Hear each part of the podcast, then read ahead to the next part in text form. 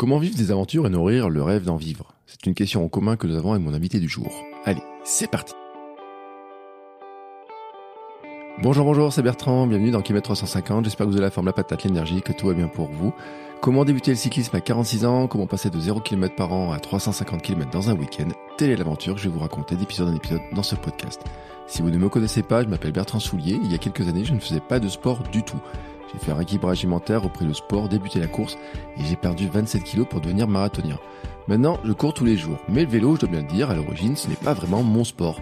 Mais ça va le devenir et je vais devenir champion du monde de mon monde en finissant mon premier Gravelman. Et c'est ce que je vous raconte dans ce podcast.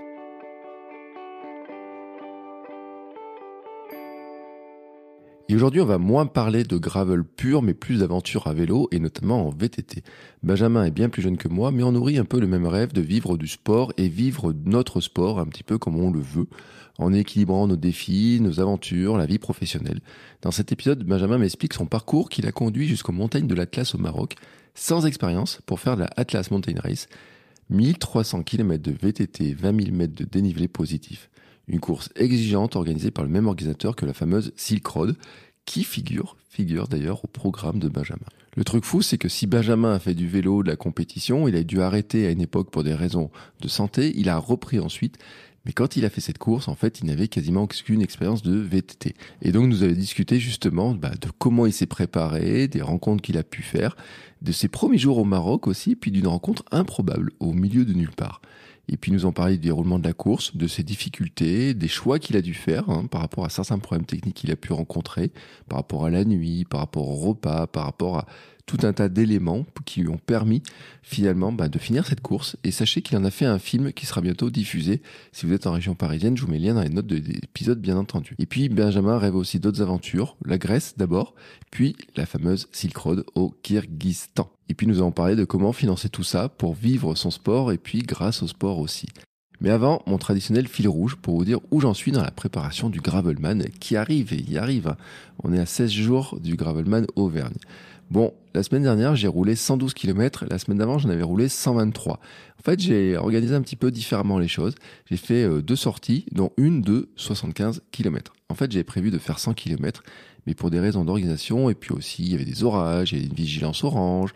Euh, il y avait vraiment, le temps était vraiment pas terrible sur une partie. J'ai dit, c'est pas la peine de partir sous les orages, surtout s'il prévoit euh, que ça peut être bien fort et ben finalement, euh, ça s'est dégagé un peu sur la fin de journée, donc je suis parti bien plus tard que prévu. Puis la route imaginée n'était pas comme je pensais à un moment. Euh, voilà, où je me suis retrouvé sur une grande route où j'ai pas envie de prendre, il y a beaucoup trop de circulation. J'ai voulu prendre un chemin, je me suis retrouvé dans des cul-de-sac, je pouvais plus passer. Donc je suis reparti dans l'autre sens, je me suis fait attraper par la nuit, par le froid. Donc j'ai fait finalement 75 km. Je suis content parce que les 75 km sont bien passés. Au total, j'ai fait 5h43 d'heures de sel sur la semaine contre 6h51 euh, la semaine d'avant et 443 de dénivelé positif contre 1194 la semaine d'avant. Bon là ça a bien baissé, ça a bien baissé, mais ce qui vient aussi que maintenant je roule à Vichy, à Vichy c'est beaucoup plus plat que là où j'étais avant, euh, donc ça s'explique assez facilement. Bon, la grande leçon de la semaine dernière, c'est que j'avais prévu de faire une sortie de 100 km le dimanche, donc j'ai pas pu la faire. Et en fait, je voulais faire une sortie de 100 km avant le Gravelman, hein, qui était pour moi un point de réassurance. Et je pense qu'en fait que je pourrais pas la faire euh, pour des questions d'organisation personnelle, familiale, euh, avec des week-ends avec ma fille. Voilà, sur les, ça va être un peu compliqué de la faire, sauf s'il y a des changements de dernière minute. Mais pour l'instant, je pense que je ne pourrais pas faire cette sortie de 100 km avant le Gravelman Auvergne. Donc, on pourrait dire que le Gravelman Auvergne sera mon premier passage déjà euh, au-dessus de la barre des 100 et donc la découverte hein, de distance à trois chiffres lors euh, de ce week-end-là. Toutefois, toutefois, hein, euh, je me sens globalement prêt physiquement et puis en fait j'ai un plan de cumul de vélo et de course à pied qui me permet de faire des enchaînements qui créent de la fatigue musculaire et demande aussi des ressources mentales assez importantes. Et je pense que finalement c'est aussi un moyen différent de préparer, c'est-à-dire que plutôt que de faire de longues heures de sel euh, à vitesse, que de la vitesse lente par moment, etc. Et de cumuler des heures de sel, des heures de sel comme ça. Euh, ben là, finalement, je fais un mix entre la course à pied, du vélo, euh, donc des sorties. J'essaye d'avoir des sorties plus longues en vélo, mais j'essaye aussi, en fait, d'avoir des sorties qui sont un peu plus courte, mais avec aussi un peu plus d'intensité. Je vais aller chercher aussi certains, euh, certaines choses particulières à travailler. Par exemple, l'autre jour, j'ai roulé une heure assez vite et puis j'ai enchaîné directement, mais vraiment directement, dans les cinq minutes, un peu, euh, façon triathlon, une heure derrière de course. Euh, les jambes étaient très lourdes, euh, physiquement c'était un peu compliqué, mentalement aussi pour ne pas lâcher. Euh, L'allure était, euh, pas très lente en plus, donc c'était vraiment euh, un bon travail. Et puis j'ai aussi par exemple roulé une heure et du dénivelé pour enchaîner ensuite un peu plus tard cette fois-là 16 km de trail avec du D+. donc en fait dénivelé le matin en vélo, dénivelé l'après-midi en course à pied, un volume d'entraînement sur la journée qui, qui dépasse les 3 heures donc, ce qui est finalement euh, pas mal du tout aussi. Et ça maintient globalement un volume d'entraînement autour de 12 à 13 heures par semaine, qui est euh, supérieur en fait à ce que j'avais imaginé au départ, puisqu'au départ, quand j'avais commencé à préparer, j'avais dit les jours où je fais du vélo, je cours très peu, je continue à courir 10-15 minutes en guise d'échauffement. Et en fait, j'ai changé de, plan, hein, c'est-à-dire que je peux rouler une heure ou deux heures, courir une heure dans la même journée et euh, créer ensuite des fatigues comme ça, de l'entraînement croisé. Je vais voir ce que ça donne. Vraiment, je vais voir ce que ça donne. En plus dessus, j'ajoute de la marche quotidienne. Euh, par exemple, je fais des coachings en marchant, je fais des rendez-vous euh, téléphoniques en marchant. Donc j'ai un, volume qui devient euh, vraiment plus important comme ça, mais pas forcément qu'avec euh, que, des, que des chocs, etc. Avec aussi bah, finalement une sorte d'endurance globale hein, par la marche, euh, de, de, de, parler en marchant comme ça aussi, ça travaille l'endurance globale. Euh, donc je pense hein, que c'est une, une, stratégie qui peut être payante. On va voir justement si elle est efficace, si ça fonctionne. Et euh, comme je disais, on a, en fait on a 16 jours du Gravelman Auvergne. Donc maintenant, il me reste euh, une grosse semaine sur le plan physique pour euh, finir de bosser sur le plan physique, sur le, la préparation, etc.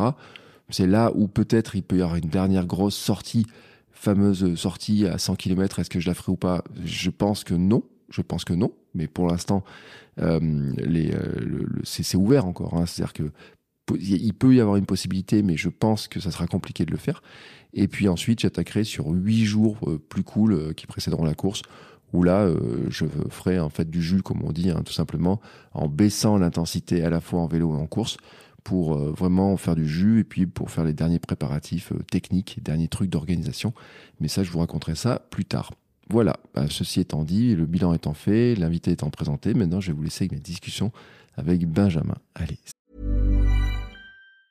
Ever catch yourself eating the same flavorless dinner three days in a row?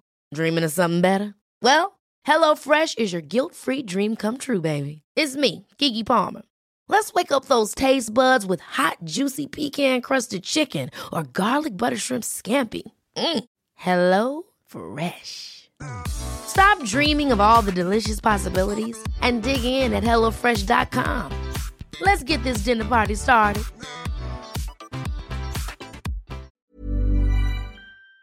C'est parti.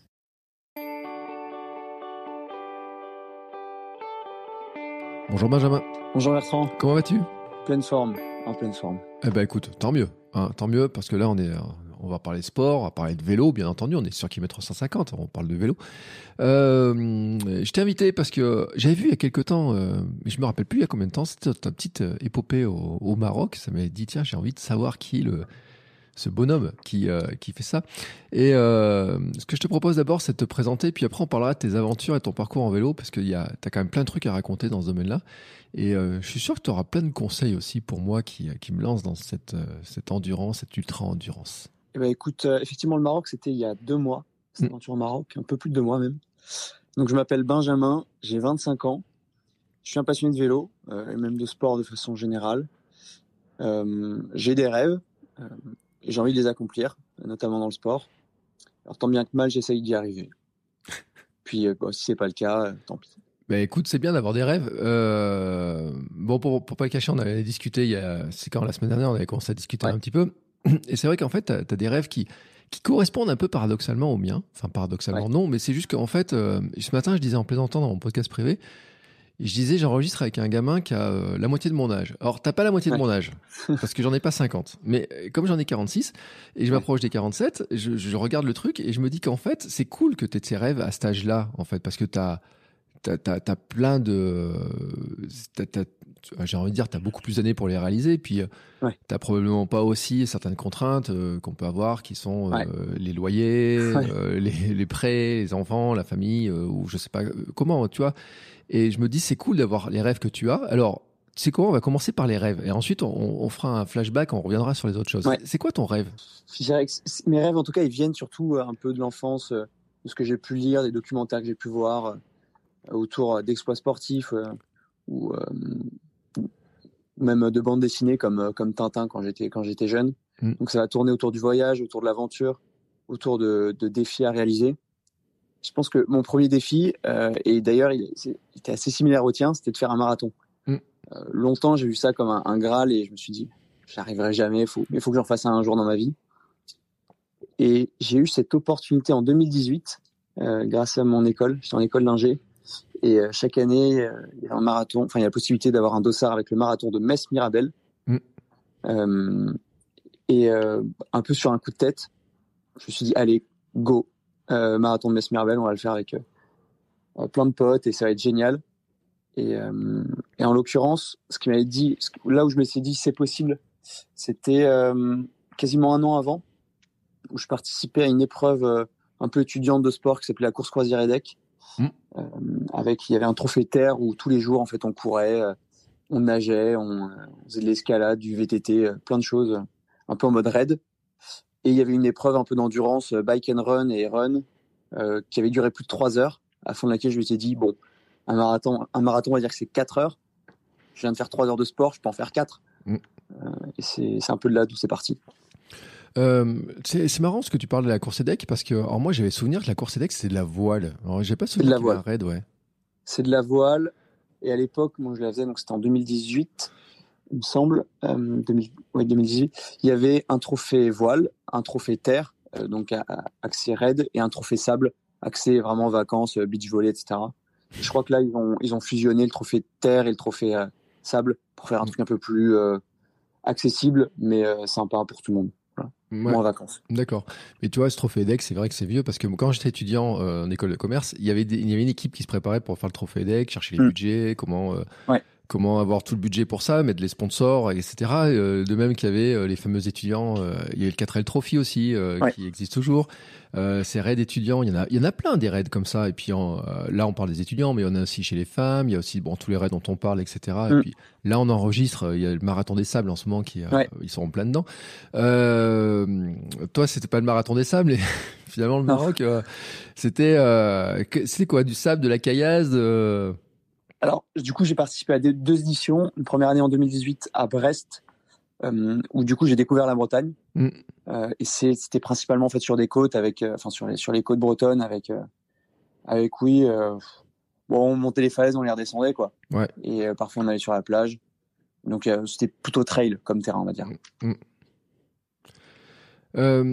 donc oui, et la deuxième édition, tu as dit première édition, c'était ouais, et la deuxième, c'était, je me souviens plus l'endroit exact, mais c'était du côté de La Rochelle. Mm. Et euh, c'était assez similaire, un, un peu plus simple, il y a moins de, moins de falaises là-bas. D'accord. Plus de sable. Et donc, euh, tu me disais, tu t'es dit, à ce moment-là, tu t'es dit, bon, je suis, je suis capable de faire 3 heures de sport, je suis capable de faire un marathon. Donc, tu as fait ton marathon? Ouais. Bon. Et t'en as refait qu'un? T'en as refait d'autres d'ailleurs ou... Ouais, j'en ai plus jamais refait. Euh, je l'ai fait en, en 4h04. Euh, je, passe, je crois que je passe en 1h50 au semi, puis j'explose en 2h15 mm. sur le deuxième semi. Et, et c'est mon seul marathon. Enfin, euh, bon, déjà, d'après, j'étais un peu détruit physiquement. ça m'a mm. bien fatigué. Et, euh, et j'en ai refait un, si en l'occurrence, bon, sur un Ironman. Euh, donc, autre format et autre expérience. Est-ce que tu as fait un Ironman aussi? L'année dernière. Ouais. ouais. Euh, après le Graal, après le marathon, c'était l'Ironman. Ouais, alors ce qui est drôle, enfin ce qui est drôle, c'est qu'à 25 ans quand même, t'as fait un marathon, t'as fait un Ironman. Euh, parce que d'habitude on dit que c'est genre de défi, c'est pour les vieux, euh, mais ce qui montre en fait qu'il y a vraiment tous les âges, quoi. C'est vraiment, mm. c'est ouvert à tous les âges. Mais c'est vrai qu'avant on disait l'endurance, notamment ces endurances longues, c'est plutôt pour mm. pour, pour, les vieux, quoi. En vieillissant, on perd de la vitesse, on gagne de la résistance, donc on va plutôt dans, dans ces courses-là d'endurance. Euh, mais c'est vrai qu'après, on regarde sur le trail aussi, sur les jeunes, etc. Il y a des, de plus en plus jeunes qui s'attaquent au trail longue distance mm. et on voit que ça va aussi beaucoup, beaucoup progresser par ce biais-là. Euh, pour autant, la course à pied, c'était pas ton, ton sport de, de départ. Effectivement, bah bon, comme tu peux l'imaginer, enfin comme on a pu en discuter, hein, mon sport de départ c'est le vélo. Euh, je suis un passionné de vélo hein, et euh, j'en ai fait quand j'étais jeune, euh, mais je me suis notamment blessé euh, après une saison que j'ai fait en, en cadet. Euh, bon, j'étais pas euh, parmi les plus performants, mais j'avais quand même beaucoup apprécié l'expérience et faire des courses, mettre un dossard. C'était des courses à l'époque qui duraient à peu près deux heures, Mm. qui faisaient 70-80 km. Et euh, bah, j'adorais ça. L'adrénaline de départ, euh, enfin toute la préparation avant, la- l'adré- l'adrénaline, un peu les stratégies de course. Et je me suis blessé au dos en fin de première année, première saison de cadet. Euh, et après ça, euh, bah, j'ai dû, on n'a pas trouvé euh, les, les causes exactes de, de mes problèmes de dos. Euh, J'étais en première à l'époque. Euh, bon, l'année suivante, je passais le bac. Je me suis concentré un peu sur autre chose, sur les études. J'ai fait une prépa, j'ai fait une école d'ingé. Mm. Et donc, durant cette école d'ingé, j'ai fait deux fois la, la course croisière EDEC, un marathon. Et ensuite, après l'école, je me suis fait opérer du dos. Je me suis remis. Enfin, c'était quand même très contraignant au quotidien, assez handicapant. Euh, Mm. Donc, euh, j'ai recherché un peu à nouveau les causes. Euh, on a fini par trouver, enfin, pas forcément la cause qu'on a trouvée, mais comment soigner un peu les symptômes. Ouais. Je me suis opérer du dos et j'ai pu reprendre le vélo il y a maintenant deux ans. Il y a deux ans. Euh, à l'époque, quand tu étais en cadet, c'était de la course sur route que tu faisais. Le, le gravel était très peu développé. euh, voilà, il y avait plusieurs euh, disciplines distinctes, notamment bah, VTT et, euh, et, rou- et route. Mm. Le, ouais, le gravel, ça n'existait pas. Ouais, et puis il y avait euh, en saison d'hiver, j'imagine, il y avait peut-être, je sais pas si ça en aussi ou pas, mais un peu de cyclocross qui, est, qui Ouais, ressemble au vélo plus fait. proche du gravel. Ah, c'est vrai. Vrai. J'ai fait, j'avais fait quelques courses de cyclocross. Alors c'était pas ma spécialité, mais c'était assez formateur. Euh, et en l'occurrence, euh, je, je me souviens, ouais, euh, j'utilisais un vélo du club à l'époque, Mm. Parce que les vélos de cyclocross, le premier prix, c'était un vélo qui pesait 10 kilos et qui était à plus de 1000 euros. C'était très peu accessible. Et je pense que le, le gravel a permis de rendre justement plus accessible la discipline du cyclocross avec des vélos euh, maintenant de, de meilleure facture, euh, moins chers, de plus légers, plus résistants, euh, et qui en plus du coup sont un peu plus polyvalents quoi. C'est vrai que, tu vois, je me rappelle, moi, un jour, euh, bon, je travaillais pour un marchand de vélo à l'époque, et j'ai vu, il y avait un cyclocross dans sa, dans sa boutique, parce qu'il y avait le club de vélo juste à côté. Mm. J'avais vu, j'ai trouvé qu'il était magnifique, ce, ce vélo. Je dis, mais tu fais quoi avec? Il me dit, bah, c'est du cyclocross et tout. Alors après, Ouais. je, je regardais, bon, euh, cyclocross, c'est quand même une... pour ceux qui font du, cro- du cross en course à pied, parce que moi, c'était mon cas, euh, j'en ai Ouais. fait un petit peu, on sait que c'est quand même euh, très violent. J'ai quand même souvenir cet hiver d'avoir vu une vidéo de François Pervis, qui est quand même qui a tellement de médailles sur route, sur piste, Ouais. pas sur route, mais sur piste, en pagaille, en pagaille, en pagaille, et euh, qui, euh, bah, qui, qui, qui, qui en a vraiment souffert, parce que on est vraiment comme dans le cross euh, à pied, hein, c'est-à-dire que là il y a de la boue, il y a des petits obstacles au milieu, c'est de la relance, etc. en permanence. c'est quand même une discipline très Ah ouais. particulière, mais qui j'imagine super formatrice, quoi. Ça dure une heure, effectivement le cœur il est à 90-95% tout le temps quoi. Mm. Et en plus de ça c'est technique. Et en plus, c'est technique parce qu'il y a des passages. euh, certains les passent en sautant d'ailleurs, les petits obstacles. euh, Il faut monter des- ou sinon faut monter, descendre du vélo en permanence. euh, Enfin, Ouais. puis il y a des petits raidillons, il y a la descente, il y a c'est c'est balèze quand même. hein. Ah ouais, il y a de la boue, euh, non c'est génial. Quand on est gosse, euh, voilà, faut, faut avoir un peu grandi avec euh, cette culture là aussi. C'est difficile de s'y mettre un peu plus âgé, Mm. euh, je pense. Faut avoir, euh, faut avoir envie, mais c'est trop, trop c'est super sympa. Euh, je crois que l'article sur François Pervis euh, posait la question à la fin de dire mais qu'est-ce qu'il foutait là Euh, Ouais. Mais c'est vrai que après et on le voit chez les meilleurs euh, chez les meilleurs cyclistes, hein, les, euh, les les tops, les des tops là, euh, Ouais. les, Ah ouais. les Wout van Aert et compagnie qui ont aussi Ah bah ouais. ce parcours en cyclocross. Euh, quand on a vu leur duel en cyclocross, quand on les voit Ah bah sur ouais. route, etc. On voit Bah, aussi et c'est comme le cross, il n'y a pas à dire. Euh, pendant toute la saison d'hiver en course à pied, on, on voit beaucoup beaucoup de gens sur le cross. On sait c'est à quel point c'est formateur, à quel point ça travaille le mental et tout. Donc j'ai Ouais. pas de doute que la, le parallèle existe aussi vraiment. Euh, Alors, il y a deux ans, donc tu as pu reprendre le vélo. Ouais. Euh, t'as repris de la route ou t'as fait Comment t'as fait? Alors, donc j'ai commencé par faire une étude posturale. Mm. Euh, ensuite, euh, avec mes économies de stage, j'ai pu m'acheter, euh, je crois que c'était le, le cadre EDR, enfin le, le vélo cadre EDR de, de chez Decathlon avec un groupe euh, Ultegra. Euh, j'ai fait ça, j'ai acheté ça, euh, et puis j'ai repris le vélo sur route. Ouais. Euh, j'ai téléchargé Strava, Mm. je connaissais pas à l'époque. Et puis, puis voilà, je vais commencer à m'entraîner, à, à retourner vers le club de mon enfance, qui était le, le CSM Puto, en Ile-de-France. Ensuite, l'objectif, ça a été de mettre un, un premier dossard. C'était vraiment ma, ma volonté, ce dont je rêvais depuis, euh, bah, depuis toutes mes années d'études, c'était remettre un dossard, retrouver cette sensation de se retrouver dans un, dans un peloton de 80 coureurs, 100 coureurs, et, et tout donner tout le temps. Mm. donc j'ai eu l'occasion de le faire assez rapidement, malgré c'était la fin du Covid à l'époque, fin du Covid, des annulations de courses pour le Covid, etc.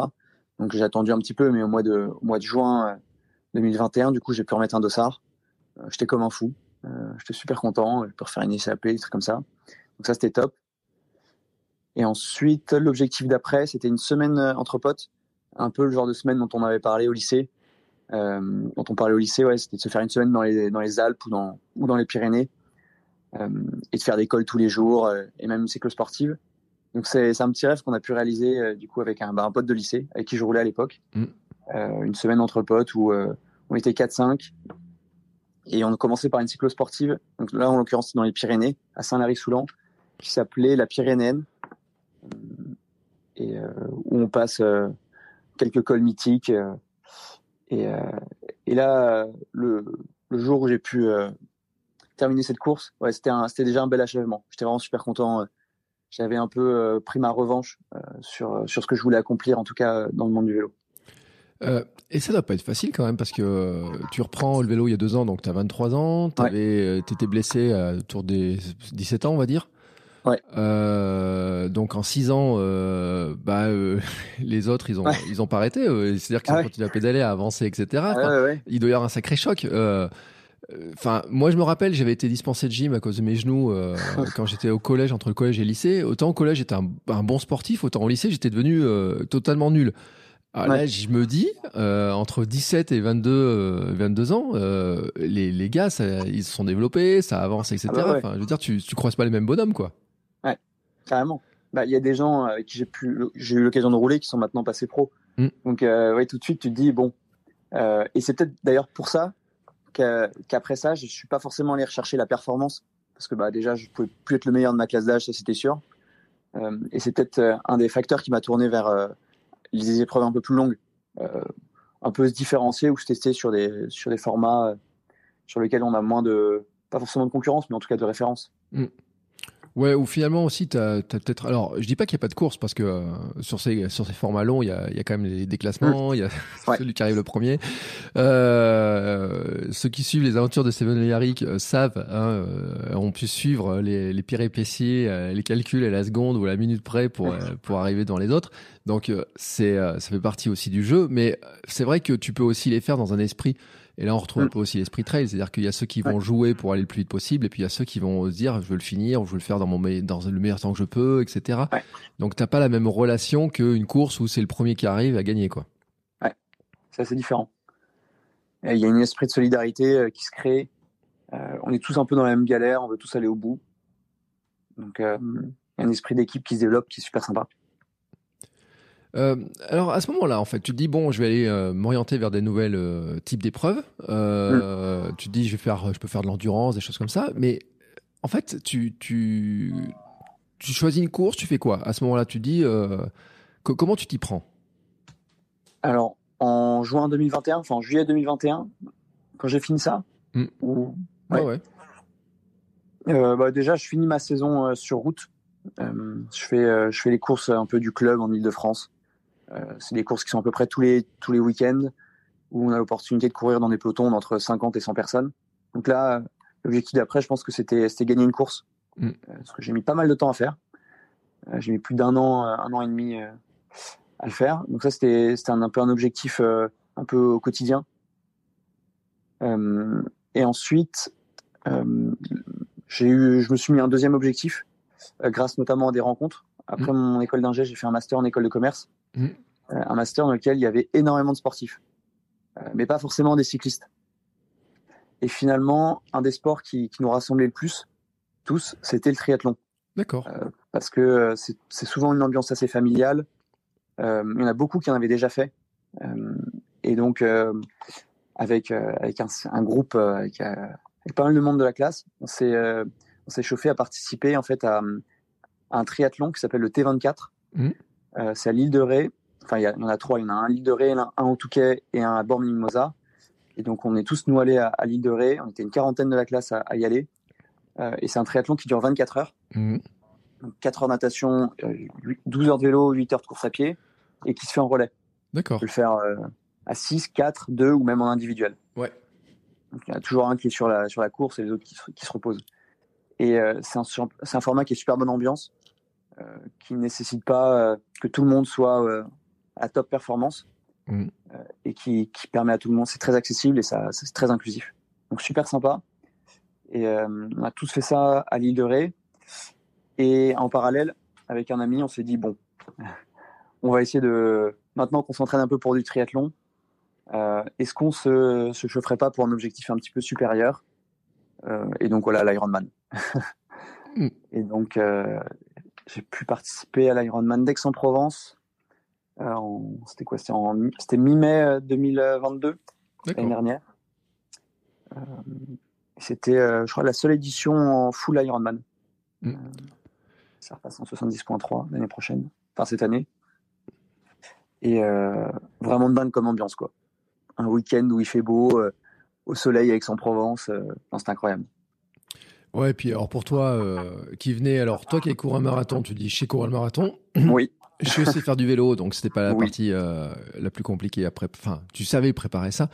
la natation, ça s'est bien passé? Ah, C'était cata, mais je m'y attendais. Après, je m'étais préparé pour. Je savais que ce serait cata, mais du coup, j'ai essayé de limiter au maximum la casse, du coup, en m'entraînant à la natation. Mm. Je suis allé nager, euh, j'ai beaucoup nagé. Six mois avant, j'y allais euh, trois fois par semaine. Ouais. À la natation, faire 45 euh, minutes, une heure. mais il s'est trouvé que les quatre mois avant l'objectif, euh, j'ai pas pu nager. J'étais à San Francisco et c'était pas du tout une priorité la natation.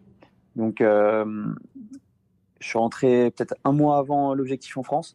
Donc j'ai eu quelques automatismes à retrouver, surtout sur la technique. Après physiquement j'avais perdu un peu, mais c'était pas si grave. Et, euh, puis sinon, finalement, aussi acheter une combinaison de, de natation. En l'occurrence, je crois qu'on en prêté une. Euh, et m'y habituer un petit peu, parce que c'est des sensations qui sont un peu différentes de nager en, lac que de nager euh, en piscine. Oui, euh, pour ceux qui savent pas, c'est vrai que l'eau libre, hein, c'est, particulier. Moi, je sais qui ai fait un swimrun, entre la piscine et tout d'un coup se retrouver dans un dans un lac euh, où il y a des branches, où l'eau a pas la même couleur, où t'as pas les petits carreaux au fond. Euh, et encore, moi, je m'étais entraîné en mer, en fait, en, dans, enfin, dans un espèce de bras de mer et tout, pour me préparer, avec euh, un peu de courant, etc. Mais c'est encore différent. C'est vraiment encore différent. C'est vraiment très spécial. Euh, et, euh, voilà, ceux qui, il faut s'y habituer. Mais après, je sais que j'ai deux éditeurs qui sont, qui font beaucoup d'eau libre et qui, qui adorent l'eau libre, etc. Mm. Qui nagent d'ailleurs assez peu en piscine, euh, qui, qui aiment pas trop ça. Et certains vont dire, ouais, mais euh, même en hiver, ils allaient nager en eau libre euh, avec des gros. C'est légitime. Bien entendu. euh, c'est, c'est vraiment une discipline le, qui est, qui est différente, mais c'est vrai que en fait, faut s'y habituer. Pour ceux qui ont, qui mm. prévoient de faire ce genre de, de, de, de, de discipline. Euh, il faut s'habituer, il faut faire des séances dedans pour s'habituer à ça. Euh, donc, tu bookes ton Ironman. Euh, Donc, c'était en 2022, donc euh, mi-2022, on va dire, grosso modo. Ouais. Et, et en fait, qu'est-ce qui t'amène entre ce moment où tu fais l'Ironman et le Maroc il y a deux mois? Parce que Maroc il y a deux mois, donc c'était au février, hein, c'était ça. Qu'est-ce qui se passe euh, pour toi? Euh, Tu te dis quoi? Tu te dis, euh, je me cherche une nouvelle aventure, euh, je cherche quelque chose d'intéressant? Comment tu réfléchis à ça en fait? Effectivement. Alors, il y a déjà une, une seconde expérience euh, qui suit, qui suit l'Ironman, qui m'a fait découvrir un petit peu l'ultra distance sans vraiment en être. Mm. C'était l'étape du Tour de France l'année dernière. donc, c'était 160 km avec trois cols mythiques. Ouais. Et euh, bon, je le boucle, euh, je suis super content de ma performance.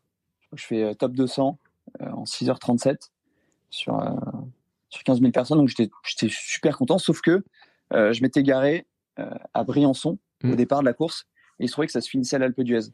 Ah oui. Donc le retour Alpe d'Huez Briançon, euh, c'était col de Saraigne, col du Lotaret, 70 km. et ils vous l'avaient pas dit, ils n'avaient pas fait des, des, des petites.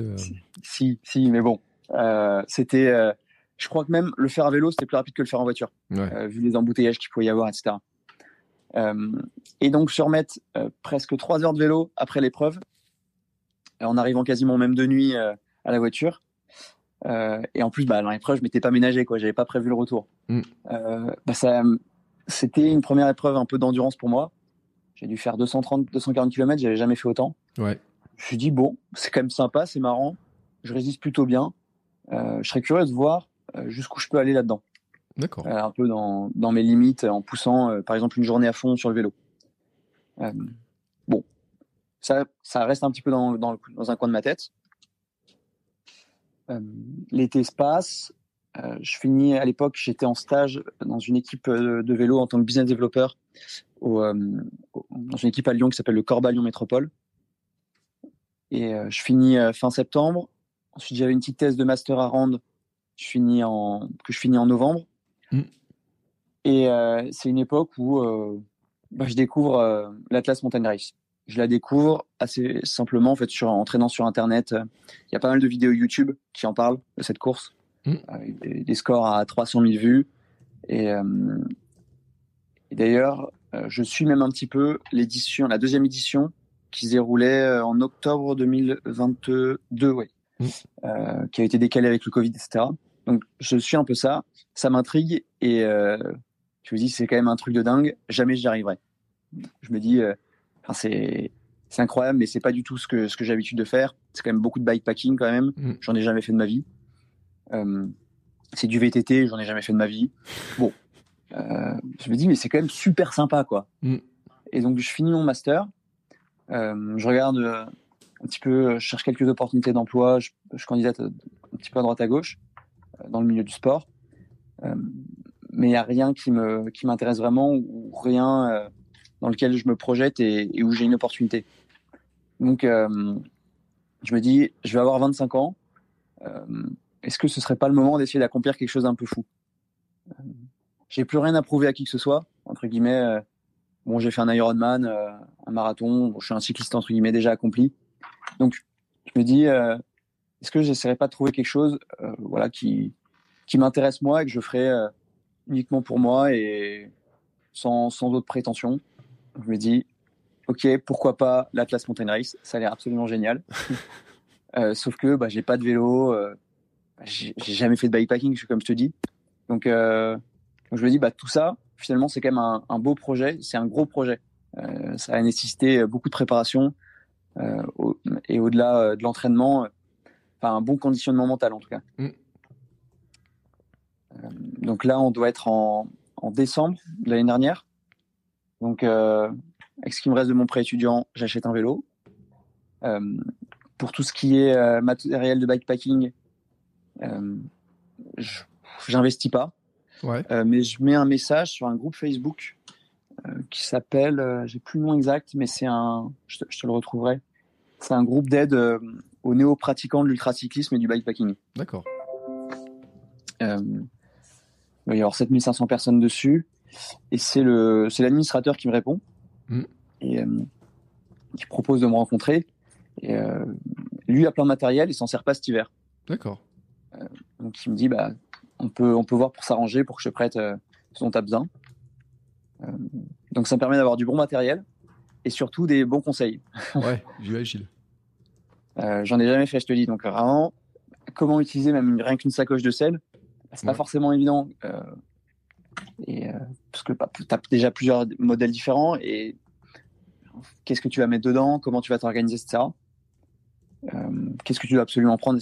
Donc ça, j'apprends, j'apprends un peu tout ça entre guillemets. Mm. Puis je, commence à tester. On est en décembre, l'objectif c'est en février, ça arrive assez vite. Donc euh, j'ai la chance de pouvoir partir un peu à la montagne l'hiver.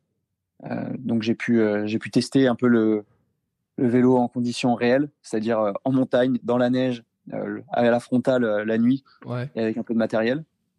Donc ça pour l'expérience c'était vraiment top. Euh, parce que finalement, c'est des conditions qui ressemblaient beaucoup à celles que j'ai retrouvées au Maroc. Ouais. Je savais pas forcément à l'époque qu'il ferait aussi froid. Mais, mais euh, c'était assez formateur. Et euh, voilà, j'ai continué à ma préparation. Je voulais aussi tourner un petit, un petit documentaire, un petit reportage. Donc j'avais une GoPro, donc ça m'a permis de faire pas mal de tests caméra, pas mal de choses pour voir comment vloguer, comment, comment essayer de faire un truc sympa. Euh, parce que j'avais jamais non plus forcément filmé ou même monté. Ouais. Donc euh, décembre, janvier, et puis euh, fin janvier, c'était le départ pour le Maroc. Ça, ça, paraît super court quand même. Hein, comme, alors, bien sûr, toi, tu viens du vélo, donc pédaler, c'est un truc que tu sais faire. Euh, même si tu dis que tu as fait un peu euh, en montagne, un peu d'entraînement, etc., enfin, tu n'as pas quand même un gros vécu de, de VTT, euh, il est très faible. Pour une course qui, je vais le dire quand même, fait 1302 km avec 20 000 mètres de dénivelé, 20 200 mètres de dénivelé. Et où je pense que ça ne fait pas que rouler parce qu'il y a du portage, il y a des trucs très techniques, il y a de la montagne, etc. Ouais. ouais. Donc, D'où aussi euh, la nécessité d'avoir pris euh, presque deux mois pleins pour, euh, pour préparer cette course. j'ai au quotidien, j'étais très actif. Je perdais pas une heure à droite à gauche. J'avais pas mal de tâches tous les jours. Et bon, même s'il y a des choses sur lesquelles je me suis assez en retard, comme par exemple monter des pneus tubeless sur le vélo, mmh. ce qui au final était une très bonne idée d'ailleurs. Ouais.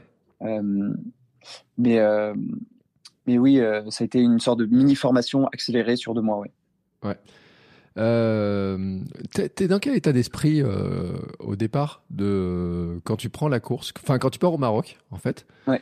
Euh, tu te dis quoi par rapport à ce défi euh, que finalement tu, tu connais pas puis je veux dire que t'as pas commencé par une course de 300 bornes euh, une petite course de 300 bornes ou quoi que ce soit quoi. Tu commences par l'une course qui est en plus organisée par un, organisateur qui, qui, a des gros défis dans son catalogue je veux dire.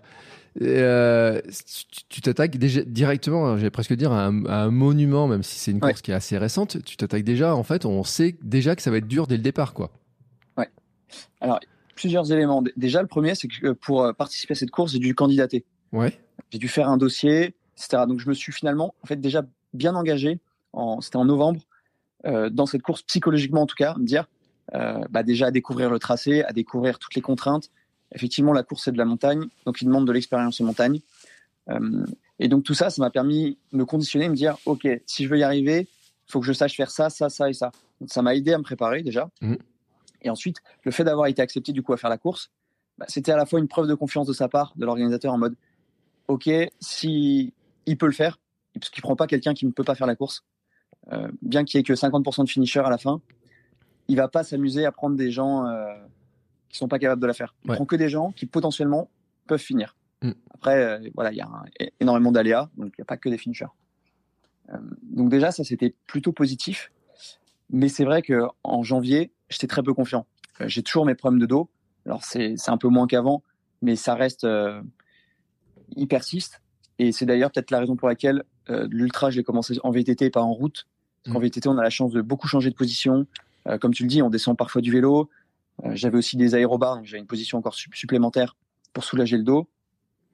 Et euh, c'est quelque chose que, qui est un peu moins sur la route quand même, euh, ce changement de position assez fréquent. Donc il y a ça. Et donc je me dis, bon, c'est quand même, j'ai peu de chances de passer à travers tous les aléas possibles, tous les problèmes physiques que je peux avoir. Mais, mais j'ai qu'une seule façon de le savoir, c'est d'y aller. Quoi.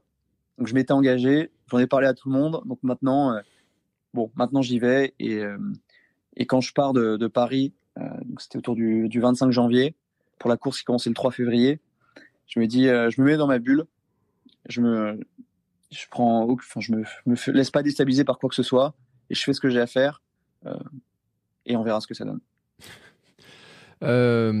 J'imagine que tu es parti un peu plus tôt. C'était quoi pour t'acclimater, pour, pour, pour, tester un peu les choses? Ouais, j'ai pris de la marche parce que j'ai essayé d'y aller un peu en slow travel, mmh. d'y aller, de pas prendre l'avion. Euh, je voulais tester, voir ce que ça donnait. Ouais. Alors du coup, je suis allé à Hendaye en, en train. Ouais. Euh, et ensuite, j'ai pris le bus pour traverser tout l'Espagne. Ouais. C'était une très mauvaise expérience. euh, et en fait, une, très mauvaise idée avant la course, dans la mesure où comme c'est très inconfortable. Mmh. Donc euh, moi, ça m'a cassé physiquement. C'était très fatigant. J'ai pas dormi. j'ai pris un bus de nuit, bah j'ai pas dormi en fait. Mm. Et en plus, j'ai cassé une partie de mon dérailleur. Enfin, j'ai il y a une vis qui est tombée dans mon, de mon dérailleur, mm. qui a tout coincé. Donc, quand j'arrive à Tanger, au Maroc, peut-être, je dis le travail, mais je suis allé très vite. Je crois que j'ai mis 26 heures pour arriver à Tanger. Ah mon vélo marche pas. Ma chaîne est emmêlée et mon dérailleur est un peu cassé. Mm. Donc, j'ai la chance de découvrir un peu la générosité marocaine dès le premier, dès mon arrivée. Où un réparateur me fait ça pour, me répare le truc pour 2 euros. Alors vraiment, moi, j'étais vraiment en galère. Euh, donc, euh, bon, je suis un peu soulagé. Euh, je passe voir un ami à Casablanca, puis je vais à Marrakech. on doit être peut-être huit jours avant la course. Mmh. Et avec un autre Français sur place, on se dit, est-ce qu'on ferait pas le Toubkal On a le temps, c'est une belle montagne, c'est un beau truc à faire. Bon, les conditions, on contacte un guide. c'est pas si cher, c'est sympa à faire. Mais bon, les conditions météorologiques, météorologiques nous, ne nous le permettent pas. Il neige beaucoup trop. Puis bon, euh, on n'était pas spécialement prêt. Donc, euh, je me dis, ok, j'ai quelques jours à, tuer entre guillemets avant la course. J'ai jamais fait de bikepacking. Est-ce que ce serait pas l'occasion euh, de découvrir le bikepacking? Dans les meilleures conditions possibles bah, je me dis, bah, quitte à faire un peu de bikepacking, autant. Alors, en fait, il faut savoir que déjà que l'Atlas Mountain Race, c'est une course qui commence. Le départ cette année était à 18 h Mm. Donc, c'est-à-dire que toute la première portion, on va la faire de nuit. Mm. que moi, ce qui me dérangeait, c'est qu'elle est vraiment magnifique, cette première portion. Euh, ne rien voir, ça me dérangeait. Donc, je me suis dit, bon, bah, euh, go faire cette première portion deux jours. Ouais. Pour en découvrir un peu tous les aspects. Euh, et puis, pour, pour me tester, pour, pour être prêt le jour J. Donc, je pars un matin de Marrakech. Bon, je traîne un petit peu. J'imagine que c'est une étape, entre guillemets, jusqu'au premier tronçon qui fait donc 120 km. Je peux la faire je me dis en 10 heures. Mm. Donc, euh, j'essaye de partir à 8 heures le matin, sachant qu'il fait nuit à 18h30. Euh, je me dis, ça va le faire. Mm. Pas du tout. Évidemment, pas du tout. Déjà, je pars pas à 8 heures, je pars à 10 heures parce que j'ai traîné un petit déjeuner. Euh, et, et, en fait, je me retrouve complètement coincé la nuit dans la neige, dans, le, gros col à passer sur cette étape. Et donc, l'anecdote marrante sur, ce premier tronçon, c'est que au bout de, euh, je pars à 10 heures de Marrakech et vers 15 heures, dans une descente, je croise un cycliste. Il est marrant, attends, un cycliste à ce moment-là avec euh, toutes les, tout le matos de bikepacking et tout. Bon, je vais m'arrêter, je vais m'arrêter et puis on va, je vais un peu échanger avec lui. Si ça se trouve, il, connaît un petit peu la route et il va pouvoir m'indiquer, euh, me donner bons conseils. Bon, je m'arrête et il se trouve que ce cycliste, c'est Steven Le Donc c'est top. on échange un petit peu il me dit que ouais, sur le chemin là, il y a pas mal de neige. Moi, j'avais prévu, il me restait, je pensais qu'il me restait à peu près 5-6 heures. Il me dit pas du tout, mec, il te reste peut-être 8-9 heures minimum. Je dis, ah oui, ok. Donc, euh, il, me, il me donne euh, quelques indications sur la route. Et surtout, ce qu'il fait, c'est qu'il me, il me donne le contact de, de l'hôtel dans lequel je voulais dormir. Ouais. Je n'avais pas spécialement euh, pensé à, à, réserver avant. Effectivement, si j'arrive en pleine nuit là-bas, bah, ce sera fermé. Mm. Donc il me donne le contact et même il l'appelle pour moi. Et, euh, le premier de mon arrivée tardive. Euh, et lui dit de me préparer un bon tagine chaud. Très bonne idée.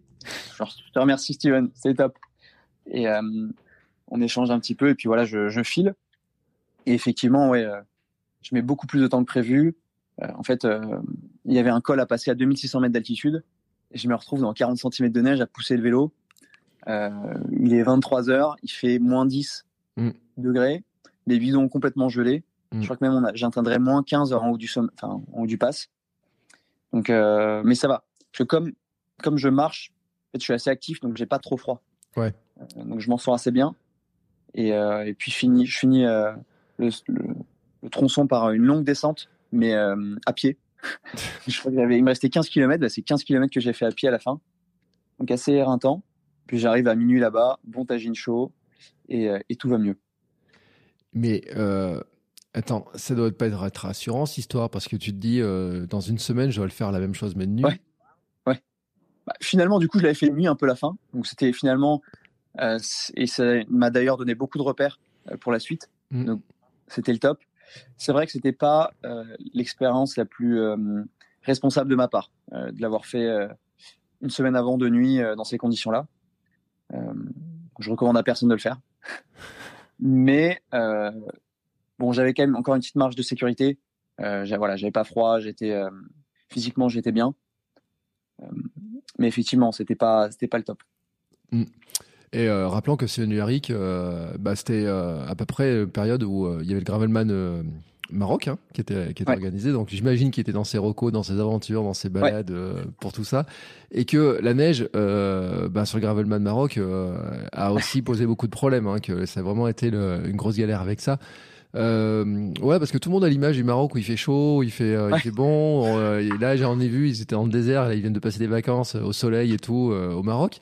Mais c'est vrai que l'Atlas, l'hiver, il y a de la neige et ça monte haut, comme tu dis et tout. Donc c'est c'est pas les conditions c'est pas le c'est pas une île euh, tropicale, quoi. Je veux dire, euh, c'est de la montagne, quoi. De la montagne avec de la neige potentielle, etc. C'est de la montagne. Et, et d'ailleurs, la première chose que j'ai fait en rentrant à Marrakech, c'est me racheter des surchaussures et des gants de ski. Ouais. Euh, pour la course. Parce qu'effectivement, c'est de la montagne et il et faut surtout pas surestimer. Surtout que quand les conditions sont bonnes, ok, ça peut passer. Mm. Mais s'il commence à neiger, comme il s'est passé d'ailleurs dans le Gravelman, bah, voilà, c'est la cata et il faut être prêt à ce genre de situation. Mm. Euh, t'es revenu comment après? Par, par curiosité, t'as repris la même route ou t'as fait une petite boucle? Euh, Alors du coup, j'ai croisé Steven et euh, on a échangé le soir même. bon, je lui ai envoyé un petit message pour le rassurer de mon arrivée quand même. Et il m'a proposé de le rejoindre, faire une journée de VTT du côté d'Ourika, là où il a organisé le Gravelman. Ouais. donc j'ai fait la transition le lendemain.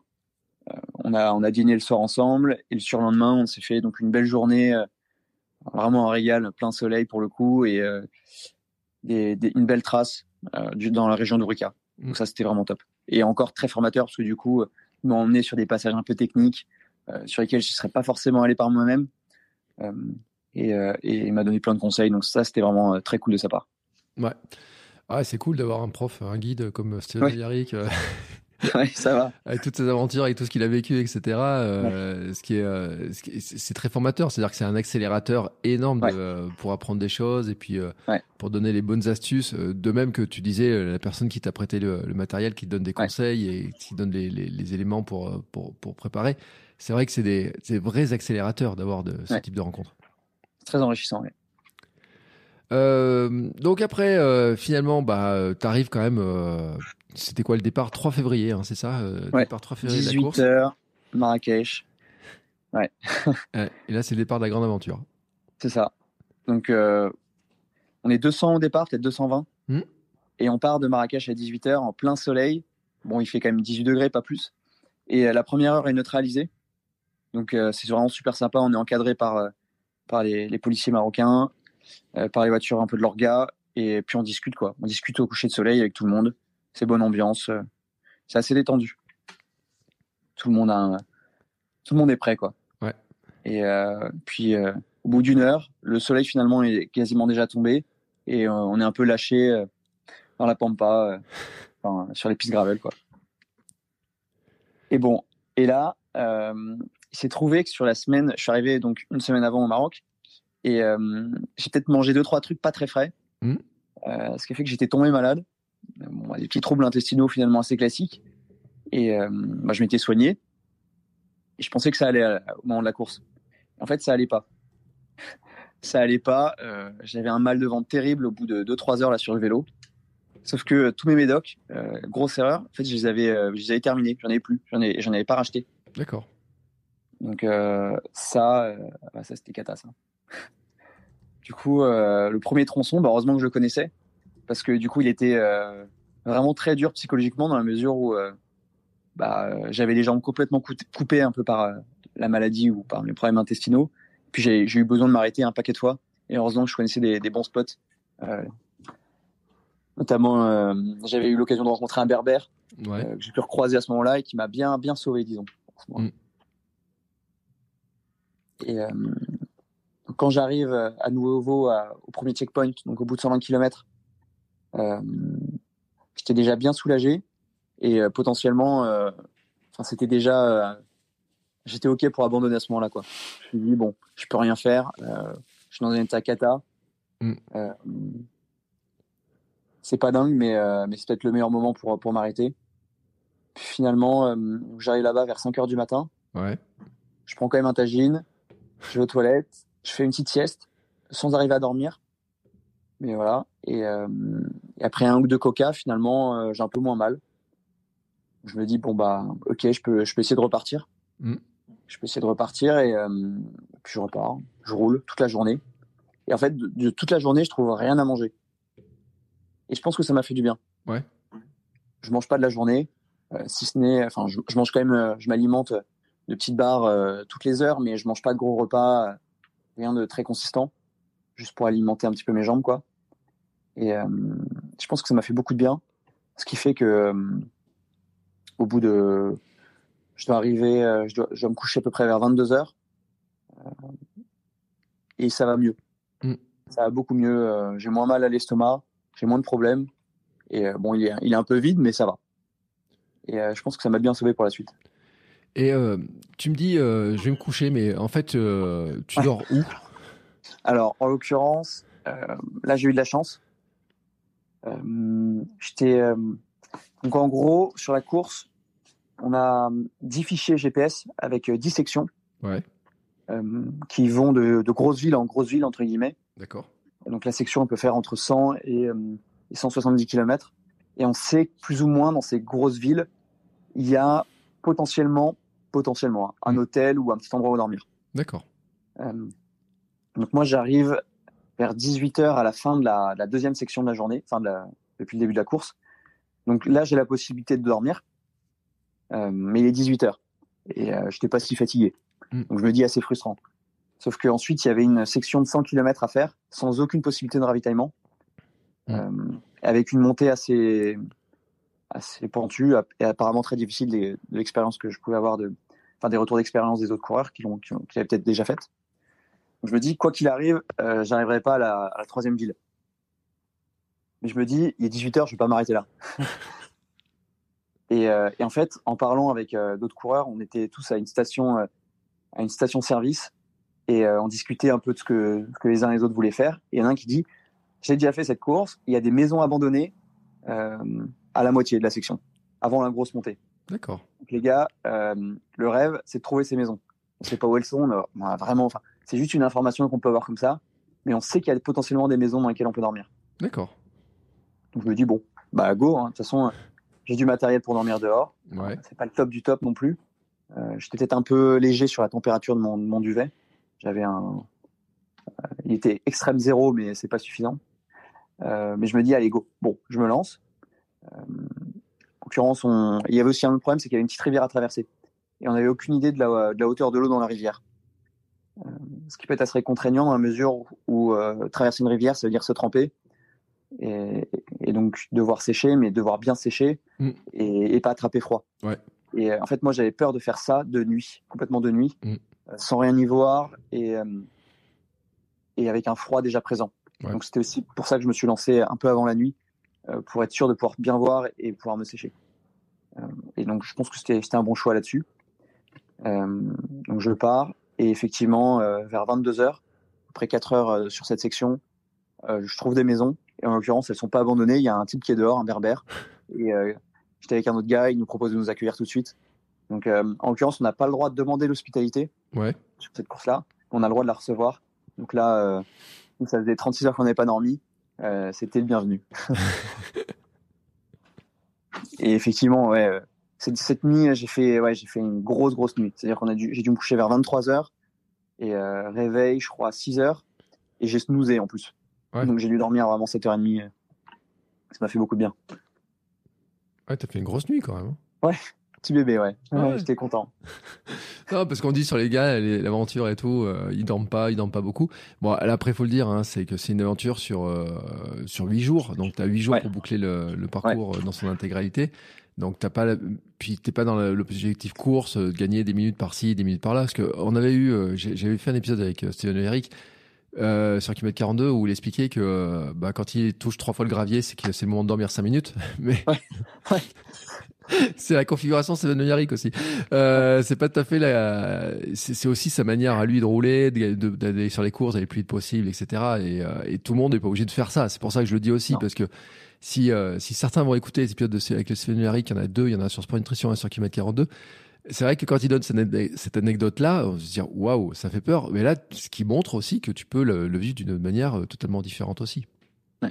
Alors, physiquement, de toute façon, j'aurais pas pu dormir que 5 minutes. Hein. Ouais. Je pense que le corps avait besoin euh, de ce sommeil. Et, euh, et en l'occurrence, j'étais avec un coureur assez expérimenté à ce moment-là, qui a déjà fini la Silk Road Mountain Race. Et euh, si lui aussi a snoozé en même temps que moi, c'est qu'il y avait une raison. C'est ouais. que c'était le moment de. On n'allait pas gagner une heure en, en avançant le réveil, quoi. Mm. Donc là, t'es quoi? C'est le deuxième jour? Ouais, là, c'est le. C'est, euh... En fait, c'est difficile de compter en termes de jours, parce que comme ouais. on a commencé un soir, euh, mais disons que c'est, euh, c'est la fin de la deuxième nuit. Ouais. Euh, tu es dans quel état d'esprit là? Tu te dis bon allez j'ai bien dormi, euh, ça, ça, repart à fond, etc. Ou, Alors, effectivement, ce qui s'est passé en plus de ça, c'est que un petit peu avant euh, cette histoire de station-service et de rivière, j'ai eu un petit problème technique. Euh, j'ai explosé mon pneu tubeless. Aïe. Euh, je l'ai déchiré sur le flanc sur, sur 5 cm. C'est impossible à réparer. Ou peut-être, peut-être, mais bon, pas, pas en mes capacités. Mm. Et donc, j'ai dû mettre une première chambre à air. Ouais. Les chambres à air, j'en avais deux. Ouais. J'ai aussi quelques rustines. Mais bon, mettre des rustines, ça va le jour si tu es, accoudé à un restaurant et que tu as le temps et que tu peux mettre ta rustine. Mais euh, si tu es la nuit, qu'il fait moins 10 degrés, que tu es claqué et que en plus tu as tout le liquide tubeless sur ta chambre à air, mettre une rustine, c'est pas forcément marrant. Mm. Donc, euh, il me restait plus qu'une chambre à air. Et puis, euh, et justement, après la rivière, avant d'arriver chez des berbères, euh, j'ai explosé ma première chambre à air. Mm. Il y a un trou. En fait, j'avais surgonflé pour éviter les crevaisons. Et donc, en surgonflant, il y a un risque, c'est d'exploser. Ouais. Euh, et donc, j'ai explosé un moment sur un trou. Je vois le trou, j'essaye de le sauter. Euh, bah, trop tard, je prends le trou. Et euh, j'explose ma chambre à air. Donc, je mets ma dernière chambre à air. Et là, je me dis, mais je ne peux plus crever. Si je crève, euh, surtout à ce moment-là, c'est c'est vraiment cata. Ouais. Je me dis, faut pas que ça m'arrive. Donc, je me dis, bon, bah, de toute façon, je peux rien y faire. Je roule. Et puis, si à un moment, je peux trouver des chambres à air, bah, j'en achèterai, quoi. Mm. Donc, là, je repars le, donc, un peu pour le deuxième jour le lendemain. Euh, si on peut appeler ça le deuxième jour, non. Ouais, le deuxième jour. Le deuxième vrai jour. Et euh, mon seul objectif de la journée, c'est de trouver des chambres à air. en sachant qu'il y a, euh, sur la journée, je passerai dans deux villages, quoi. Ouais. Donc, bah, je roule en, en croisant les doigts, quoi. Et je fais super attention à tout. Je- mes trajectoires, autant au début, je faisais un peu n'importe quoi, c'est-à-dire que j'allais un peu toujours tout droit. J'ai les amortisseurs à l'avant, donc j'étais sur un VTT. Je me dis, bon, euh, ça passe. Là, toutes les trajectoires, je faisais méga gaffe. Un gros caillou, je l'évitais. Un trou, je l'évitais. Mm. Euh, et ça m'a peut-être un peu sauvé, ouais, de faire attention comme ça. Ouais, c'est-à-dire que c'est une contrainte qui finalement euh, t'oblige à devenir plus prudent, à faire plus attention, à, à te protéger le, le vélo, euh, faire Ouais. des mais aussi de protéger toi finalement aussi Ouais. certains aspects, parce que tu as limité aussi les chocs, les impacts, Ouais. plein de choses finalement. C'est vrai. C'était pas si négatif que ça sur ce point-là, mais psychologiquement, c'était un peu dur. C'est-à-dire Ouais, à n'importe quel moment, Mm. et euh, ça, je, je, le- je, commanderai tout de suite, euh, ma course peut s'arrêter. Ouais. Donc, euh, pas évident. Mais bon, bah, j'ai roulé, j'ai roulé. Premier village, évidemment, bah, pas de chambre à air. Ça serait trop facile. ouais, ce serait trop facile. C'est pas Le l'aventure. deux. Ouais. Puis après, il y avait un deuxième petit village. Bon, évidemment, non plus, il n'y en avait pas. Sauf qu'à ce moment-là, il est 18h. Et je sais que dans le village suivant, j'ai des chances d'en trouver. Euh, en l'occurrence, j'avais vu euh, vite fait sur Instagram que Steven Le Yarrick euh, avait eu un problème assez similaire et avait pu trouver des chambres à air dans ce village. Donc je me dis, bon, s'il en a trouvé, c'est que je peux en trouver. Euh, il est 18h, sauf que j'ai 75 km de désert à traverser. Et je me dis, bon, bah, ça va me faire, euh, allez, on va dire, six... Enfin, c'est très difficile euh, d'associer un temps à ces distances kilométriques. Ouais. Tu sais jamais combien de temps tu vas mettre. Il y a des kilomètres qui sont très, très, très, très longs et d'autres très rapides. Euh, en fonction de la pente, en fonction du, du revêtement. Donc je me dis, bon, bah, de toute façon, je me lance. Enfin, j'avais la possibilité de soit de m'arrêter totalement là où j'étais. J'étais pas loin d'une grosse route où je pouvais aller à Ouarzazate, qui était à peut-être une heure de, de taxi. Mhm. Donc j'aurais pu prendre un taxi, j'avais le droit de le faire. Prendre Ouais. un taxi, aller à Ouarzazate, acheter des chambres à air, y passer la nuit, revenir le lendemain au même endroit où j'étais et repartir. D'accord. Ça, c'était une possibilité. Euh, voilà, c'est très chronophage. C'est assez dur psychologiquement à faire, je pense.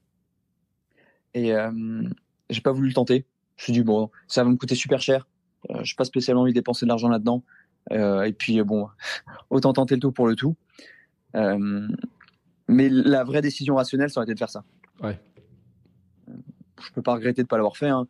mais c'est vrai que si j'avais crevé sur cette portion de 75 km au milieu, j'avais potentiellement 30 bornes à marcher, quoi, ou à rouler sur la jante. Ouais. Euh, parce que ça, c'était la nuit et je pense que j'aurais été incapable de réparer une crevaison à ce moment-là. Mm. Bon, bah, coup de chance, ça passe. Euh, et j'arrive à Taznac euh, à minuit. Euh, où on me dit, bah, de toute façon, des euh, là, tous les magasins sont fermés, mais essaye demain matin à 10h, tu pourras peut-être en acheter. bon. Voilà. Bon, bah, une bonne nuit en perspective. Encore. Et ouais, bon, j'ai très mal dormi cette nuit-là, mais le lendemain, j'ai pu, à 10 heures, effectivement, en faisant tous les magasins du, du Bled, Mm. trouver deux chambres à air. Qui d'ailleurs n'étaient pas à la bonne taille. Ouais. en fait, moi, je suis en 29 pouces. Et là-bas, euh, ils ont pas de 29 pouces. Donc, euh, 29 pouces, c'est aussi du 700. Et donc, euh, j'avais trouvé des chambres à air en 700 par 32, je crois. Euh, alors que je suis en 29 pouces avec une largeur, je crois, de 2,25, euh, ce qui équivaut peut-être à du 50 Mm. euh, sur- en gravel ou en route. Donc, du 700 par 50. Et là, 700 par 32. Bon, euh, je me dis c'est mieux que rien. Ouais. Ça, ça veut dire que je pourrais mettre la chambre à air, ce sera très fin, mais euh, Mais tu peux la mettre. devrait être bien. Ouais. Tu, peux la mettre. C'est-à-dire que tu peux déjà la mettre, même si c'est pas la meilleure chambre. euh, Ouais. tu- déjà, tu, tu sais que tu peux mettre une chambre à air, quoi. Ouais, et ça, déjà, psychologiquement, ça va beaucoup mieux. Ouais, j'imagine.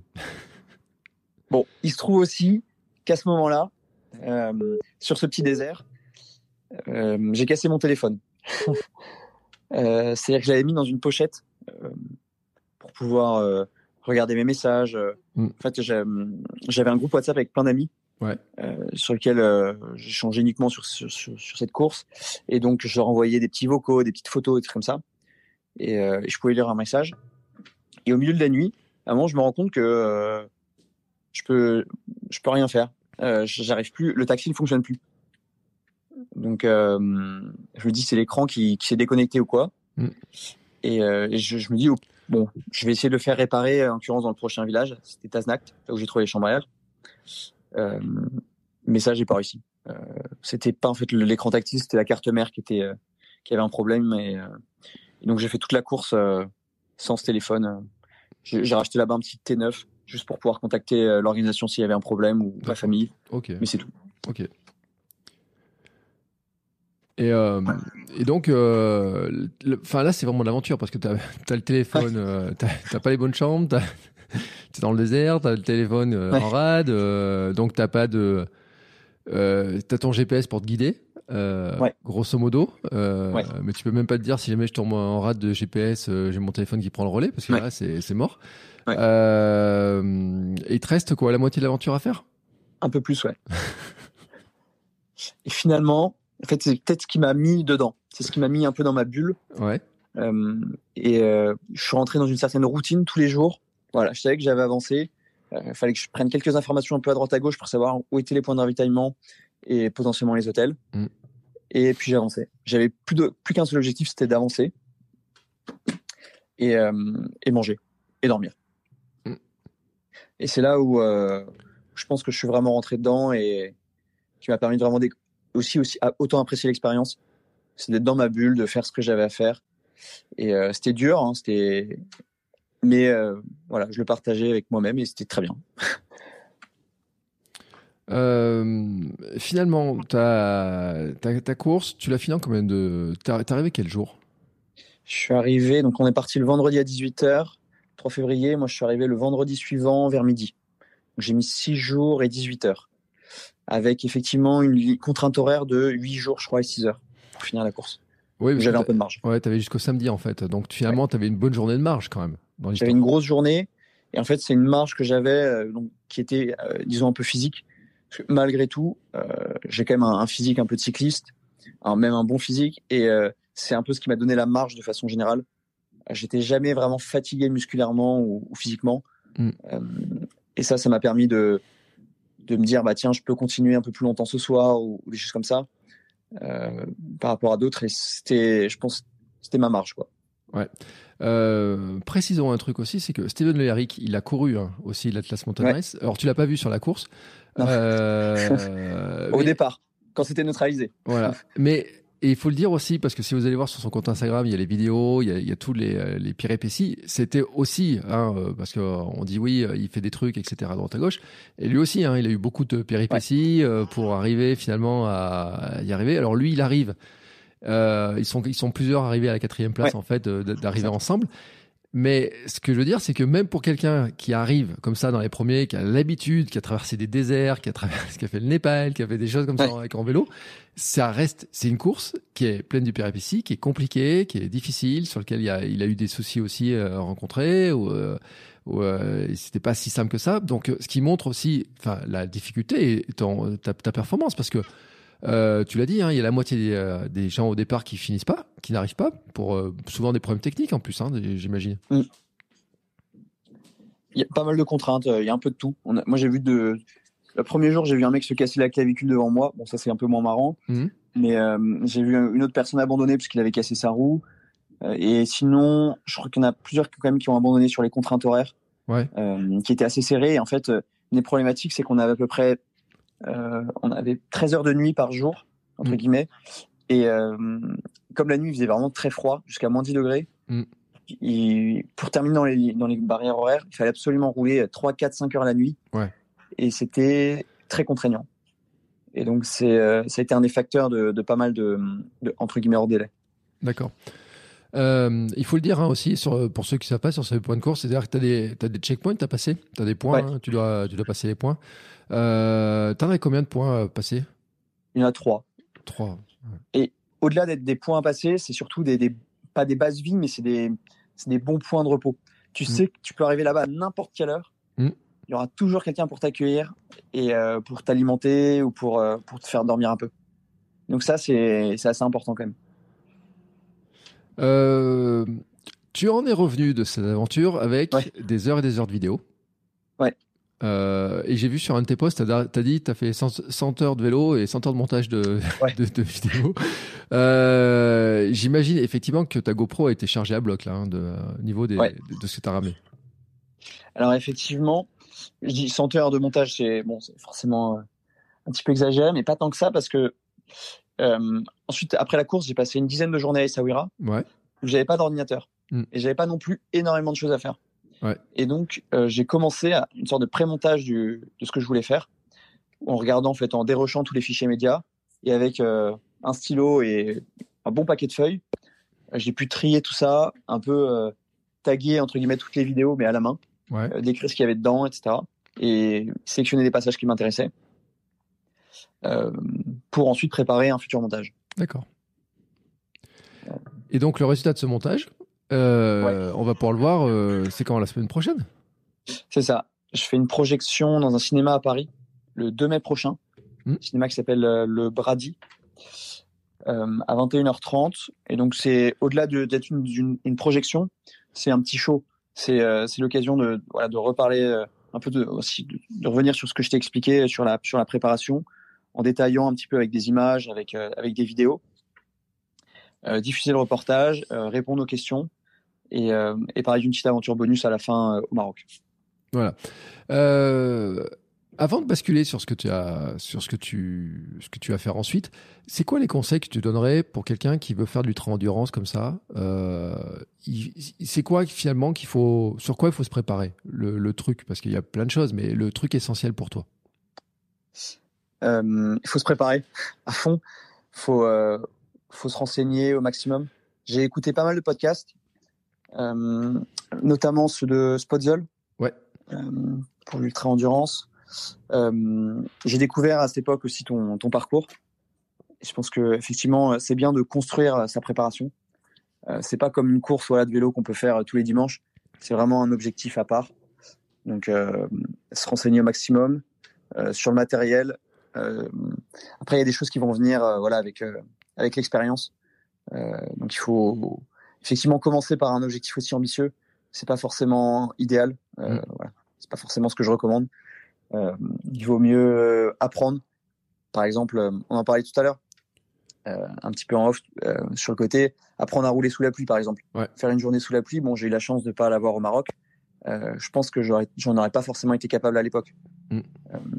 Donc il y a, il y a des choses, euh, il y a des choses qu'il faut qu'il faut traverser, des épreuves un peu dures à traverser, et euh, dans des conditions de sécurité maximale, pour euh, ensuite en course, quand tout n'est pas si évident, avoir une marge de sécurité qui permet au moins d'être en sécurité, du coup, et si possible de finir. Euh, tes aventures sont pas terminées. T'en as d'autres en tête? Yes. Alors effectivement, ce qui s'est passé du coup, c'est qu'à Essaouira, donc je suis resté quelques jours euh, voilà, pour me reposer, pour profiter. euh, c'est une très belle ville et euh, la gastronomie m'a énormément plu. Ouais. Et, et quelques jours après la course, j'étais, on était allé avec il y a pas mal de monde qui était resté en fait quelques jours après pour profiter aussi. Mhm. Et on était allé dans un dans un bar et à ce moment-là, j'ai croisé Nelson, Nelson Trees, euh, l'organisateur donc de la Test Mountain Race. Et, et autour de, de quelques verres, ça m'a laissé imaginer un, un nouveau défi. Ouais. Euh, donc Nelson organise aussi la Silk Road Mountain Race.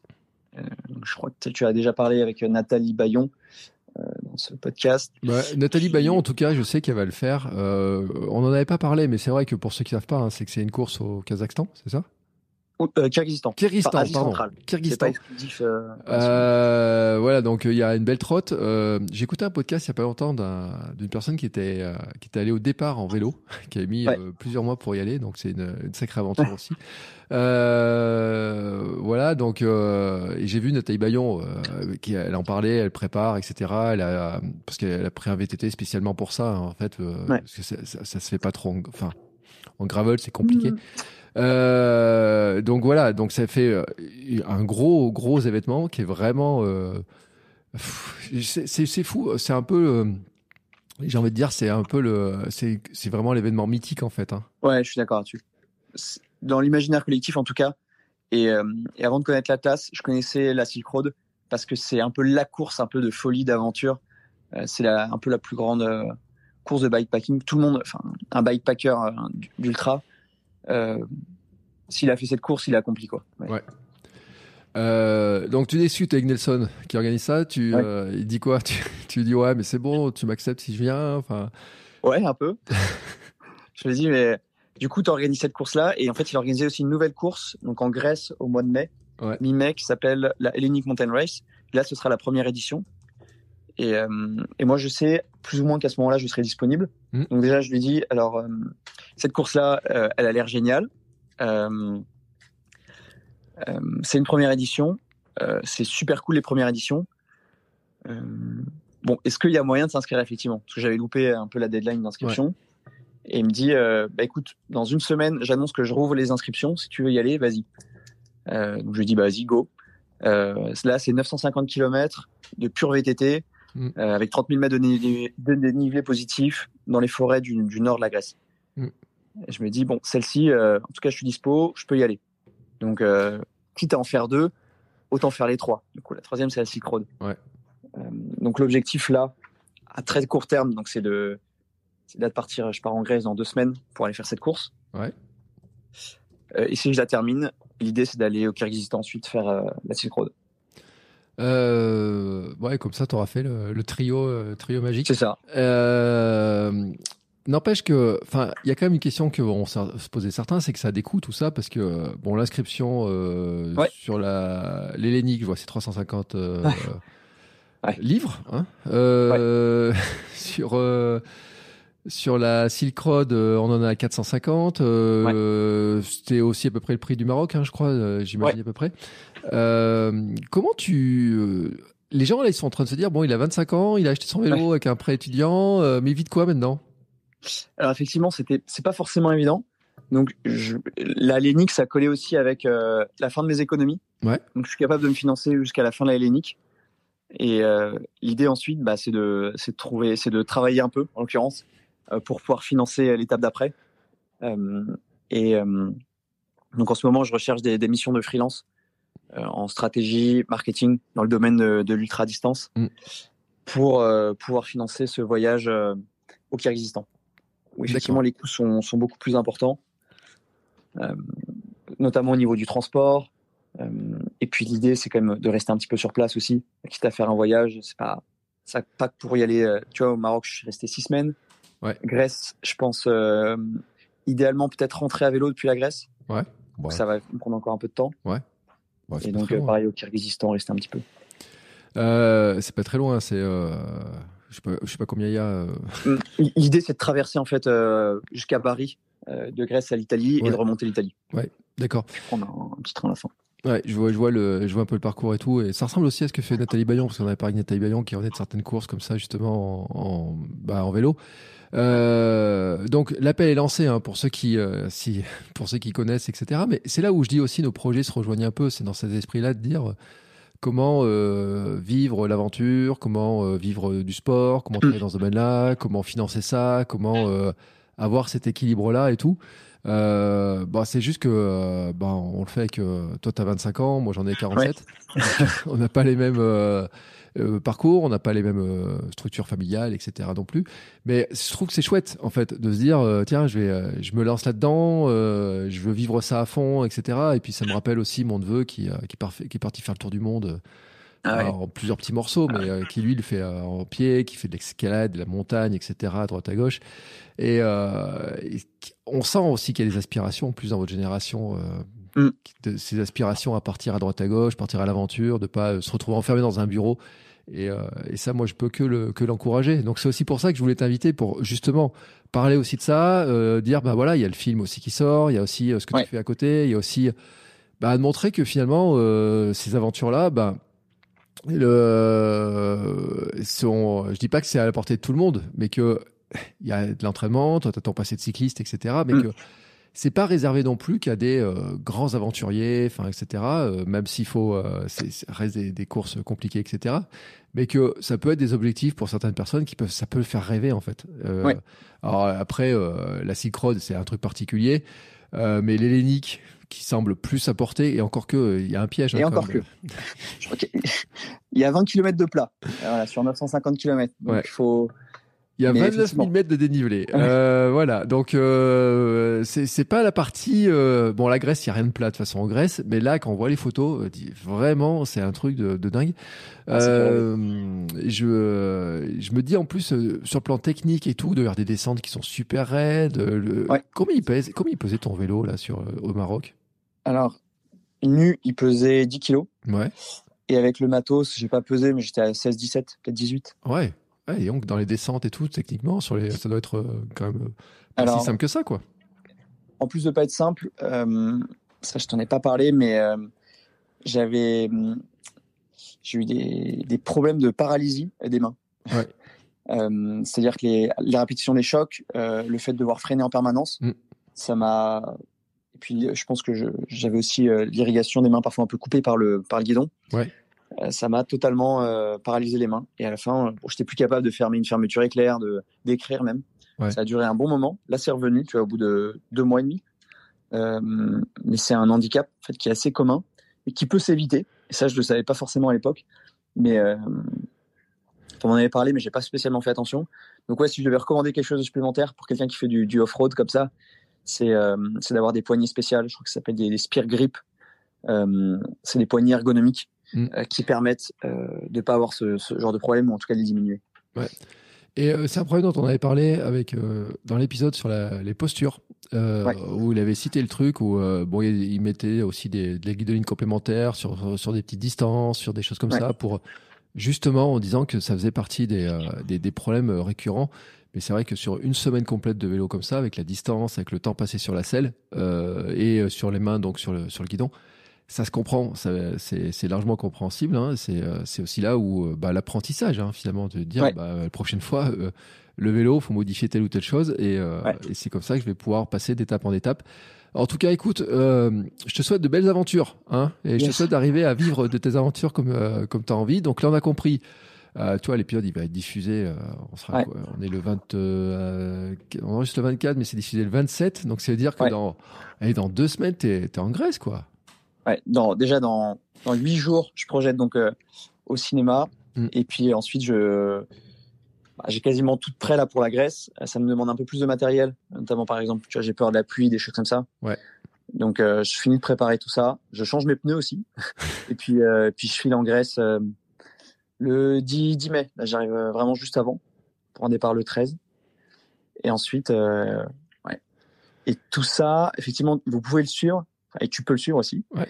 Sur, euh, sur Instagram, je publie pas mal sur, euh, enfin, je publie un peu sur Ben Pepper, mm. un compte que j'ai créé euh, pour le vélo à l'époque de l'étape du Tour, où j'avais levé quelques fonds pour, pour une association. Ouais. Ben Pepper sur Instagram et Strava. Et, et je lance aussi une sorte de podcast, un peu personnel, personnel et un peu intimiste, mais autour d'un concept, euh, celui de, de réaliser en fait euh, des sortes de mini live pendant pendant la course. Ouais. Enfin, à mes amis, j'envoie beaucoup de vocaux. Ouais. Euh, et à la fin de la course, là, typiquement en Grèce, euh, je compilerai tout ça et j'en ferai euh, 30-40 minutes d'enregistrement qui structurés idéalement, Mm. qui permettront de retracer cette course et cette aventure. Et l'idée, c'est de développer un petit peu ce format live Ouais. sur à la fois les expériences que, que j'ai envie de vivre, mais aussi sur l'expérience d'autres personnes. Euh, tu vois, par exemple, euh, Mathieu Blanchard, je crois qu'il fait ça sur, euh, sur son podcast Dans mon bain, il publie ses, ses récits de course. Mm. Il y a un peu ça aussi sur, sur le podcast Puzzle. J'ai envie de développer vraiment cette verticale de, de, de- d'aventure live. Mm. Alors là, j'ai commencé à le faire très vite fait sur, sur cette aventure au Maroc, mais a posteriori. Ouais. Euh, donc là, j'ai sorti pour mes amis euh, ce récit de course qui dure, euh, voilà, qui dure 30 minutes, mais enregistré deux mois après. Et bah, je trouve que je perds un petit peu le momentum, un peu l'attention, et puis en même temps, les gens, entre guillemets, se désintéressent un petit peu. Donc l'idée maintenant, ça va être de, de publier ça à chaque, à chaque fin d'aventure, le lendemain, avoir un truc prêt. C'est l'avantage de l'audio, je pense, euh, sur le montage. Effectivement, moi je l'ai fait sur mon 24 heures où j'avais enregistré euh, Ouais. pendant mon 24 heures en courant. euh, ouais, sur 24 heures, j'ai deux heures d'enregistrement, comme j'avais raconté un petit peu tous les trucs. Puis bon, j'avais fait une belle rencontre à la fin aussi. Et, Ouais. euh, et c'est vrai que j'ai pu publier euh, pff, le surlendemain. Je crois que la version pour les euh, pour euh, privé était déjà était déjà en ligne. Et puis trois jours après, Ouais. effectivement, euh, c'était publié parce que euh, bah ça va beaucoup plus vite, parce que en plus Ouais. on peut monter euh, plus facilement sur des, des mobiles, etc. Donc euh, je trouve que c'est une très bonne idée. Puis tous ceux qui s'intéressent en plus et qui qui bougent en même temps euh, pourront écouter en même temps qui certains écoutent en roulant, certains écoutent en courant, Ouais. certains écoutent dans leur voiture, certains écoutent. euh, Alors, j'ai même eu quelqu'un qui, qui écoutait les épisodes en faisant la cuisine et qui m'a dit ouais, euh, bah ouais. ouais, mais en fait euh, ils aiment pas. euh, Enfin ceux que j'ai eu qui écoutent ça en faisant la cuisine ou en travaillant, en fait ça leur donne trop envie de bouger, donc c'est pas le meilleur truc. C'est pour ça que je dis que les podcasts sont optimisés pour ceux qui euh, qui, courent et qui roulent. Voilà. Parce que Ouais. sinon, euh, ça donne trop envie de bouger. Et moi, j'ai même fait des épisodes en courant, euh, vraiment, et les gens me disaient, ah, c'est super sympa, mais euh, ça, ça donne trop envie de bouger, donc je peux pas le faire. Donc voilà. en tout cas, écoute, tu sais ce que je fais? Moi, je mets tous les liens dans les notes de l'épisode. J'ai noté tous les liens. Yes. Je mettrai aussi les liens vers les courses pour que les gens puissent découvrir ceux qui connaissent pas les différentes courses, les Silk Road, Hellenic, euh, Ouais. Euh, l'Atlas et compagnie. Euh, bon, les liens, bien sûr, vers ton, tes profils à toi, vers le podcast, parce que c'est euh, dans ton, sur ton compte Instagram, on les trouve facilement. Donc, je mets bien entendu tous les liens. Et puis, écoute, je te souhaite des belles aventures. Euh, c'est euh, peut-être ça va donner envie à certains de bouger, de, de, de bouger comme ça. S'il y en a qui ont du boulot pour toi, ben écoute, euh, qui te contactent, qu'ils n'hésitent pas. Euh, tu me donneras aussi. Ouais, je pense que tu dois. avoir- Si tu as un compte LinkedIn, tu enverras ton Ouais. compte LinkedIn. Parce C'est que là c'est par LinkedIn que je t'avais repéré en fait, que j'avais Ouais. vu ton aventure sur LinkedIn. Donc je sais que tu es sur LinkedIn, donc euh, on part- je partagerai aussi le compte, euh, le compte LinkedIn. Euh, et puis nous, bah écoutez, on se retrouve la semaine prochaine pour un nouvel épisode. Je vous dis pas, alors j'en sais rien si j'ai un invité ou si ça sera en solo. On se rapproche du Gravelman Auvergne, on se rapproche de la première échéance du Gravelman Auvergne. Euh, donc euh, on verra, on verra. Suivant ce que j'ai raconté, on verra si je suis solo ou si, euh, ou si je mets un invité. En tout cas, on va continuer à parler euh, de vélo, de ma découverte du vélo, de ses aventures. Et plus j'en découvre, et plus j'avance, et plus je découvre des trucs. Ce que je disais ce matin à quelqu'un, je disais, mais c'est incroyable dans le vélo, il y a des, il y a des aventuriers, il y a des aventures, des trucs comme ça que je ne pouvais pas imaginer vraiment. Euh, par rapport à la course à pied, c'est encore un autre monde totalement différent. Et tu nous l'as bien montré aujourd'hui, et je te remercie beaucoup, beaucoup, beaucoup. Belles aventures et bonne continuation. Ciao, ciao Un grand merci Bertrand.